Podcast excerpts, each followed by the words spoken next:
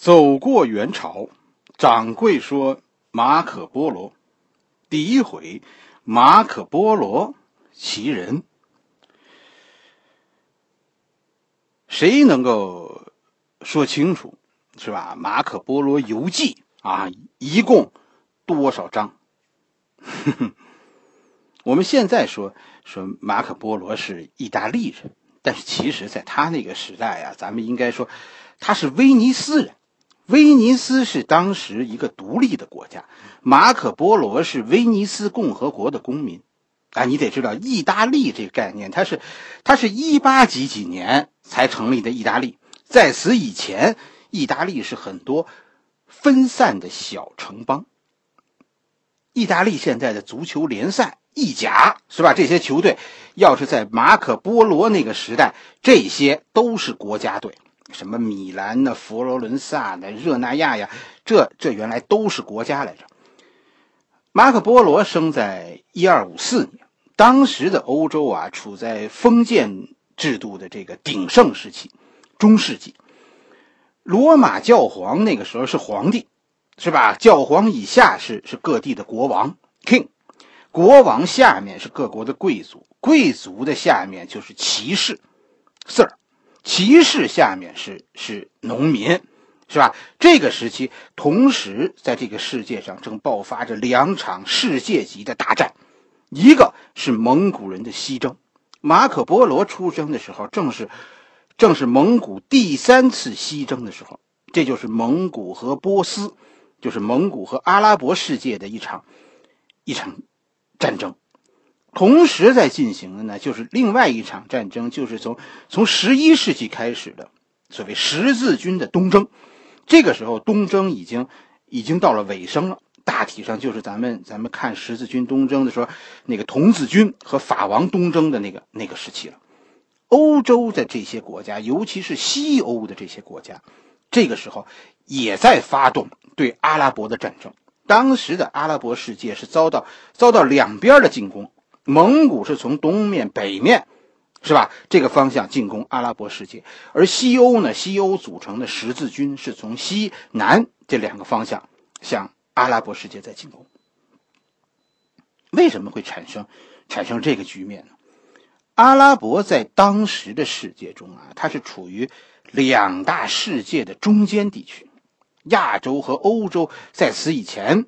是吧？在在马可波罗，这是完全不见面的，甚至于彼此都不知道对方存在的。有很多例子可以可以证明这事儿。你比如说，《呃西游记》是吧？咱们咱们正在讲《西游记》，咱们正已经走了进印度了，是吧？哎，我们现在咱们现在用的数字，一二三四五六七八九零，是吧？叫叫什么叫阿拉伯数字？但是你知道吗？这十个数字，这是印度文化。实际上，数学在印度是非常发达的。所谓的阿拉伯数字，其实最开始是印度数字。数字，数字这十个数字是从印度传到阿拉伯，再从阿拉伯传到欧洲的。但是欧洲人认为，认为什么？这是阿拉伯文化。同样，你看，欧洲人认为丝绸是阿拉伯的标志性产品。但是我问你，哪个阿拉伯国家养蚕呢？都不一样，这是中国的物产，有丝绸之路，但是欧洲人认为丝绸是是阿拉伯的特产。历史上的丝绸之路就是止于阿拉伯世界的，欧洲向东的贸易通道也是止于阿拉伯世界的。在海上通道打开以前，就是所谓的所谓的大航海时代之前，我们和欧洲、亚洲和欧洲基本上彼此是相互都不知道的。你就想哥伦布发现美洲的时候，他认为什么？他认为那是印度。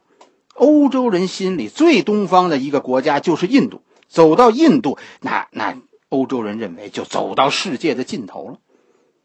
马可波罗就就出生在这样一个时代。马可波罗不不是那个时代唯一的一个说从欧洲出发，穿过阿拉伯世界。到达亚洲，最后返回欧洲的人不是，但是他是最早一个在欧洲讲述东方的人。啊，欧洲人曾经见过蒙古人，确实，但是欧洲人见到的东方人、蒙古人都是都什么？都是到处放火、到处屠城的那种野蛮人。但是马可波罗回来说，说蒙古人在东方有个国家，叫什么？叫元。原是一个文明比欧洲更发达，甚至于发达很多的地方，欧洲人都不能想象的那种文明。这个说法，基督教显然是不能接受的。对吧？基督教认为自己是世界的中心，怎么可能说说在世界的边缘啊有一个有一个更高级的文明呢？一直到死，马可波罗都在被问：你承不承认你说的那个都是假话？基督教那个时候认为，他们是认为你在临死的时候，如果向向神父告解。啥？说出真话，你你以前犯过的那些罪都会被上帝原谅。马可波罗是个是个基督徒，但是到死他都说我说的都是真话，啊，我没有什么关于这个问题可以告解的。我唯一遗憾的就是，哎呀，我还有事情其实没讲完呢。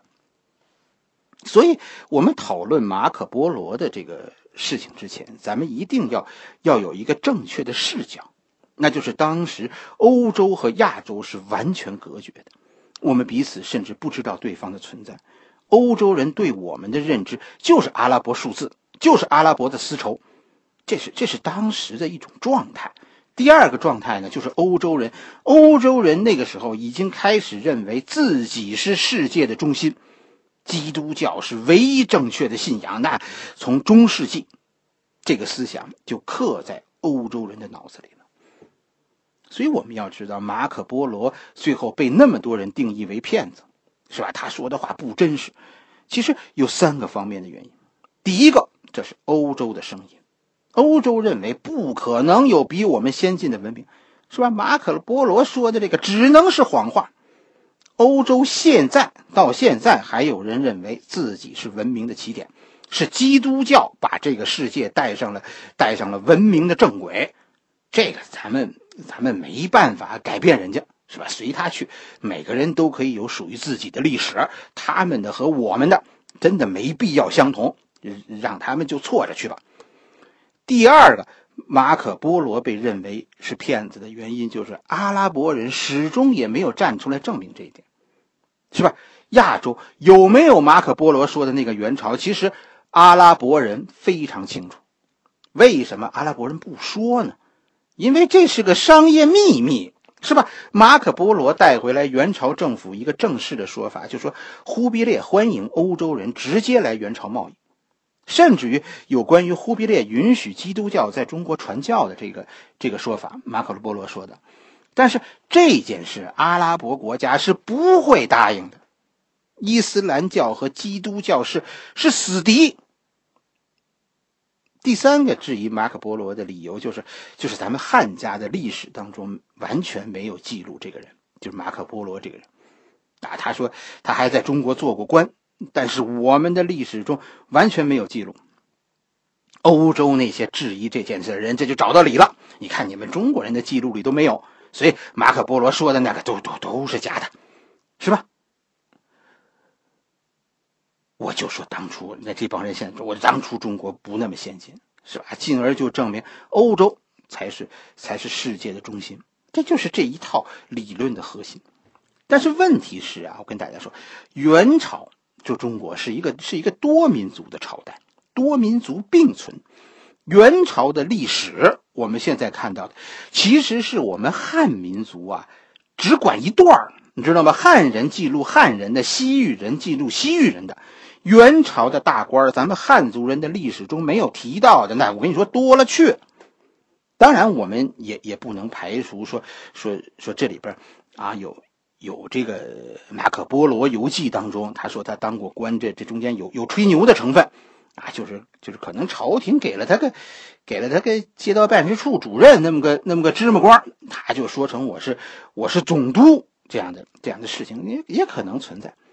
大体上，咱们说有大概十分之一马可罗马可波罗说的内容啊，后来被证明是是有根有据的。大概有十分之一能证明他确实是是说错了。剩下的五分之四的内容，其实叫什么叫说不清。问题呀，其实就是什么呢？现在说不清的这一部分才是关键，因为说不清的这一部分就是元朝到底是不是比欧洲文明在当时在元朝的时候，这个这个元朝的文明是不是比欧洲文明高很多？咱们啊，是吧？咱们是希望说，就根据那十分之一正确的证明，说不清的那五分之四是真实的。然后用马可波罗的话证明，证明元朝的文明啊是是比欧洲先进的，是吧？咱们咱们是希望这么证明。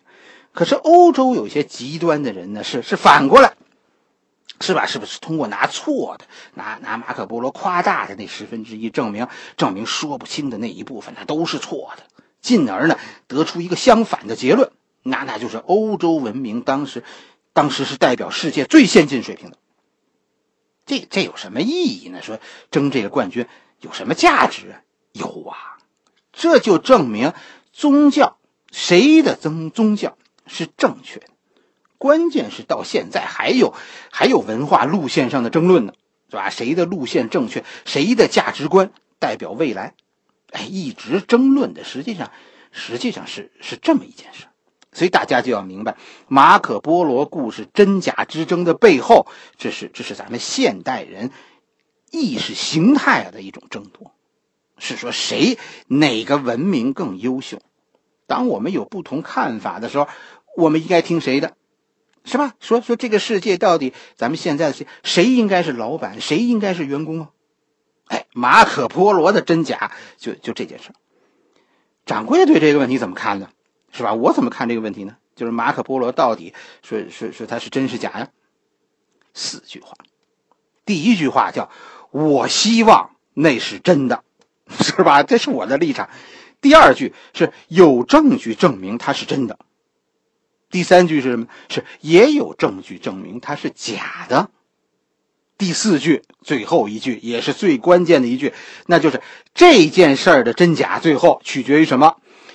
取决于现在谁的声音大。其实现在的局面就是就是这样，认为这件事是假的人实际上不多，就那几个，是吧？但是，但是遗憾的就是，他们为什么现在现在都认为马可波罗这个事儿不真呢？其实是因为他们掌握话语权，就是反对马可波罗的人声音很大。而支持马可波罗的人声音呢很小。一个比较多的关于马可波罗的说法就是，马可波罗根本就没有到过中国，是吧？他的那些游记中所记载的元朝的繁荣，都是他道听途说的，所以是不可信的。其实舆论战这个东西啊，真的是特别可怕，是吧？它是它是对你思维的一种控制。一件事明明你有理，但是你打输了舆论战，你你无论如何最后你都说不清，啊，有有有有在座的有确实有几位，我看在在评论中，我在讲元朝的时候，明确的说过，说马可波罗没到过中国，我就问你一句话，马可波罗的书，啊，这本《马可波罗游记》你看过吗？你能找出哪一句是是别人摘指的吗？如果这本书你没看过，而你认为这本书不真实，你觉得，你觉得你是不是被人洗脑了呀？你的根据是什么呀？我跟大家说，这就是舆论战，是吧？多数跟着现在现在马可波罗没到过中国人跑这这个舆论跑的人，都是没看过这本书，就是中了人家圈套了，这就是舆论战。真正看过这本书、了解这本书创作过程的人，我觉得会跟掌柜一样，倾向于认为马可波罗啊确实来过中国，有夸大他写的，但是基本上属实。马可波罗后来从中国回到威尼斯以后，曾经展示了大量他从他从东方带回的财宝。并且呢，开始在那儿讲述他在东方的故事，但是一开始并没有出书，是没有多久，他回到这个这个威尼斯以后，没有多久，威尼斯就爆发了一场一场战争，是吧？威尼斯和热那亚这两个共和国之间爆发了战争。热那亚当时也是一个共和国，它属于也也属于现在的意大利，是吧？热那亚那哥伦布，是吧？发现新大陆的哥伦布就就他就是热那亚人。在威尼斯和热那亚的这场战争中呢，马可波罗被俘以后呢，据说就一直被被关押在监狱里，是吧？马可波罗是个是个有钱人，当然人家不会不会放你。马可波罗游记呢，实际上是马可波罗在在热那亚的监狱里，马可波罗口述由由狱友代笔，是吧？马可波罗恐怕恐怕意大利语，我觉得也是很一般，是吧？因为他在元朝的时间呢，咱们说他比意大利还长。你咱们算算啊，你看一二五四年马可波罗出生，十七岁的时候就一二七一年，他就随着父亲和叔叔离开了威尼斯，啊，前往东方了，一直到四十一岁。从十七岁到四十一岁，就一二，呃，一二九五年，是吧？返回威尼斯，这这是他其中有十七年在在元朝，另外的七年，这就是在路上，在路上整整走了七年，其中还在还休息了一年，是吧？因为得高原病，所以在路上还有一年休息。四十四岁的时候，一二九八年，他被热那亚俘虏。一直到一二九九年，就用了一年时间，就完成了《马可波罗游记》在监狱里。一直到一三二四年，马可波罗死了。就这部《马可波罗的游记》也经历了一个一个过山车似的命运，是吧？这本游记刚一诞生的时候就引起了轰动。据说啊，从从打一二九九年，马可波罗写完这个这个游记，就用了几个月的时间，就传遍了整个欧洲，引起所有人的所有人的向往。但是随后呢，这本书就遭到教教会的质疑。马可波罗以后一直被关押，一个一个是赎金的问题，另一个就是教会希望马可波罗承认，说是你写的这个游记啊是是你编的故事。但是马可波罗一直到死，到临终忏悔，都坚持说我说的这些是真话。确实，我我不否认马可波罗游记中有些地方是写错的，但是我提醒大家一件事。马可波罗所说的大多数内容啊，在当时都是第一次被记载，是吧？换句话来说，完全是靠个人的记忆，所以记错一些，我觉得，我觉得这很正常。你比如说，谁是谁的弟弟，谁是谁的哥哥，我觉得这记错很正常，是吧？我我们有史书在手边咱们现在我我这个书还都经常讲错呢，你更别说人一个人家一个监狱作家了。是吧？我心里其实是认为错误不能证明他说的是假话，但是马可波罗在这个游记中记录了很多细节的记录，就就就这样这样细节的东西，你啊，我觉得你不是亲身经历过，你很难知道的。所以马可波罗游记，我们我们别老盯着他他哪句写错了，是吧？咱们盯住的是是他的一些细节的事情，什么什么民俗啊。什么什么建筑特色呀？这些我跟你说，历史故事可能说你是听别人说的，但是民俗和别人怎么给你讲建筑特色说你没见过，你你你怎么可能知道呢？是吧？关键是我我们大家仔细读，就体会一件事儿：如果马可波罗是他的游记是道听途说的，那他应该是听阿拉伯人说的。阿拉伯人啊，信仰是信仰伊斯兰教的，是吧？他们感兴趣的内容应该和基督徒不同。真的，同样是北京，我我相信一个西安人，一个广东人，一个老北京，他们写的游记视角绝对不同，是吧？掌柜是不是一个北京人？其实，听完这些掌柜写的游记，你你自然有分晓。但是我告诉大家，整部《马可波罗游记》视角非常统一，就是以一个基督徒的视角去看待元朝的。他不是听了阿拉伯人的转述，而是自己亲身观察的。哎，这就是掌柜的观点。所以我我突然就有一个想法，是吧？咱们咱们别听这个怎么说，那个怎么说，咱们自己看看这本书成不成。就读读这本《马可波罗游记》吧，然后，然后你再说这本书是不是真实的。